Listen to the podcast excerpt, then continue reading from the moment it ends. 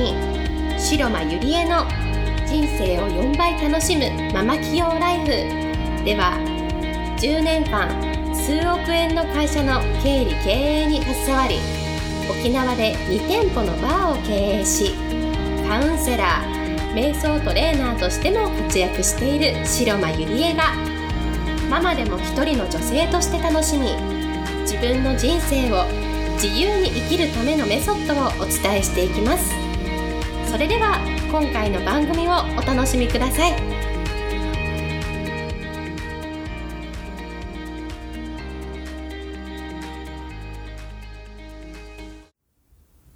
皆さんこんにちは、白間入江です、えー、今日もポッドキャスト始めていきたいと思います。えー、今日のテーマは、人のためにお金を使い続けるというテーマでお送りしたいと思います。えー、皆さんそれぞれお金の使い方があると思うんですけれども、今日は、その、どうしたらね、お金がじゃあ生きる使い方なんですかっていう質問を受けたときに、私は 一つ思ったのが、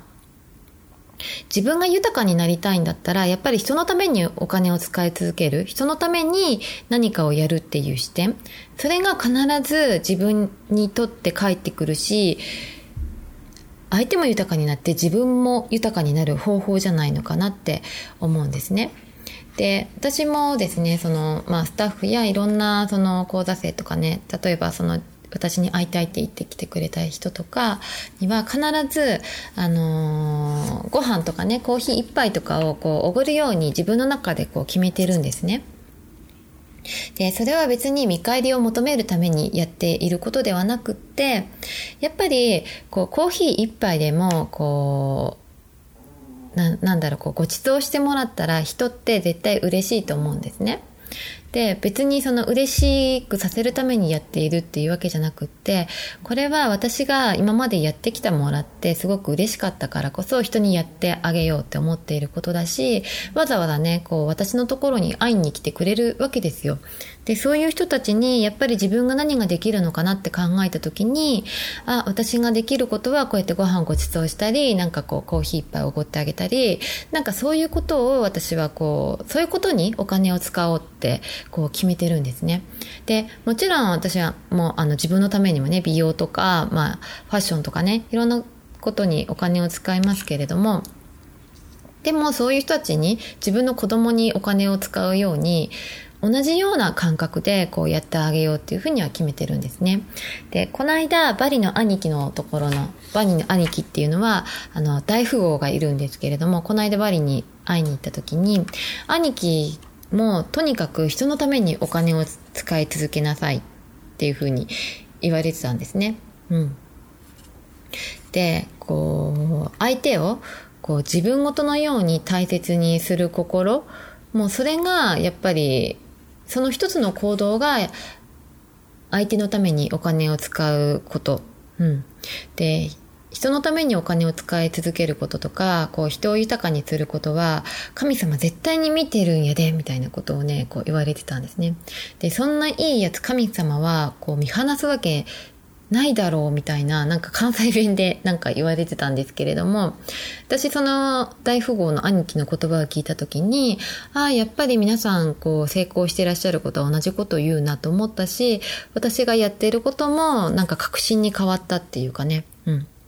でも実際、私は、あのー、何か見返りを求めてやっているわけじゃなくって、本当にこう、相手のためにお金を使うと、別にその人から帰ってこなくっても、回り回って必ず自分のところに豊かさが返ってくるんですね。で、これは自分が経験したからこそやっていることだし、そういうね、大富豪の方にも教えてもらったりとか、成功者にいっぱい教えてもらったことを一つ一つ実践してるわけですよね。で、私の場合はその10年間以上起業しているので、ずっとスタッフとかね、そういう社員とか、あの、誰かしらそういう人たちがいたので、いつもご飯食べに連れて行くっていう、その習慣がついてたっていうのもあるんですね。やっぱりこう、働いてもらっている。なので、その、たまにはそのプライベート時間を一緒に食事にして、こう、ご飯食べに連れてってあげたりとかする。うん。で、私はその沖縄でお店もやっているので、こうわざわざ本土からこうお店に会いに来てくれる人もいるわけですよね。で、その時に、やっぱり、こう、ちょっとお店の外に出て、ご飯食べに連れて行ってあげたり、コーヒーご馳走したり、お茶ご馳走したり、なんかそういうことをすると、すごくその方も、こう、沖縄の思い出を、なんかこう、より楽しくこう、過ごせるわけじゃないですか。うん。だって相手は、こう、旅行に来てるわけだから、ね、その時にその現地の人にちょっとおごってもらったりしたらすごく嬉しいじゃないですか。うん、なんか私はそういうちょっとした ことをすごく大切にしているんですけれどもでやっぱりその人のためにお金を使い続ける人間は豊かにしてあげないはずはないんだよってねなんかこう神様はあ神様じゃないあのバリの兄貴は言ってたんですけれども確かに本当にそうだなと思ってで逆に例えば質問でね私まあたまにいろんな人にこの話はするんですけれども、もし後輩とかにね、食事とかおごっても、でもごちそうさまもね、何も言わないで感謝を示せないから、なんかこう、当たり前と思ってね、なんかそういうことをしても、全然なんかこう、自分は良くないんですよみたいなことをね、こう言われて、こう、相談したんですよ。相談もらったんですね。で、それはやっぱりすぐに見返りを期待しているからそう思うかもしれないんですけれども、でも別に、こう、その人に感謝をもらえなくても、そのごちそうさまとかね、こう言われなくても、あの、それでいいんですよね、私は。うん。で、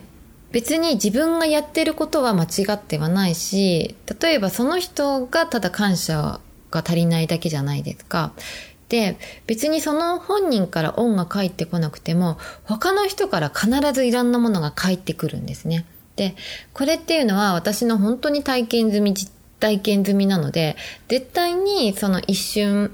なんだろうな、そういうことは絶対にした方がいいんですよ。もしその人からこう感謝をね、もらわなかったり、なんかこう、ありがたさが全然伝わってこないんですよね、とかってこう、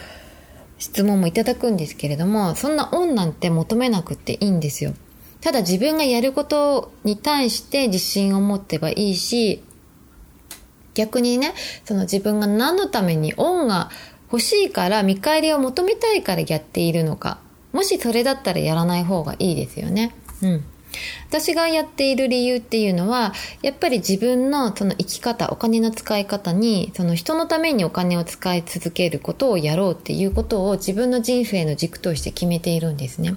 だからこそやる。で、別にそこに見返りは求めてないし、私はそこで求めてなくっても、回り回って必ず自分の元に帰ってくるっていう経験をたくさんしているので、私は全然それでいいと思うんですね。要は、何をしてるかっていうと、感謝ですよね、私は。うん。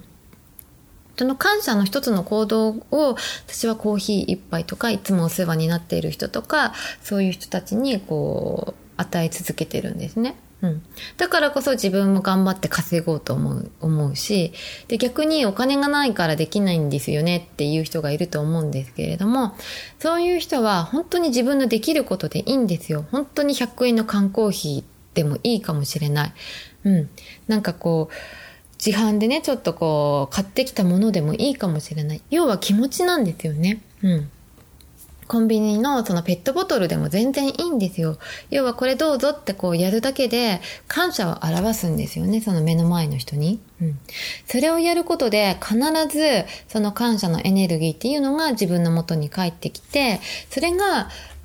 あの、豊かさにつながると私は絶対思うんですね。なので皆さんもその自分のね、ところに来た人に対して何ができるかなっていうのね、ちょっとなんか、その、人のためにお金を使うってことを自分のできる範囲で私はやってもらいたいなと思います。はい。それが豊かさになる秘訣だと思います。はい。それでは今日はこれで終わりにしたいと思います。ありがとうございました。日の番組はいかがでしたか？番組では白間ゆりえに聞いてみたいことを募集しています。ご質問は web 検索で「白間ゆりえ」と検索。ブログ内の問い合わせからご質問ください。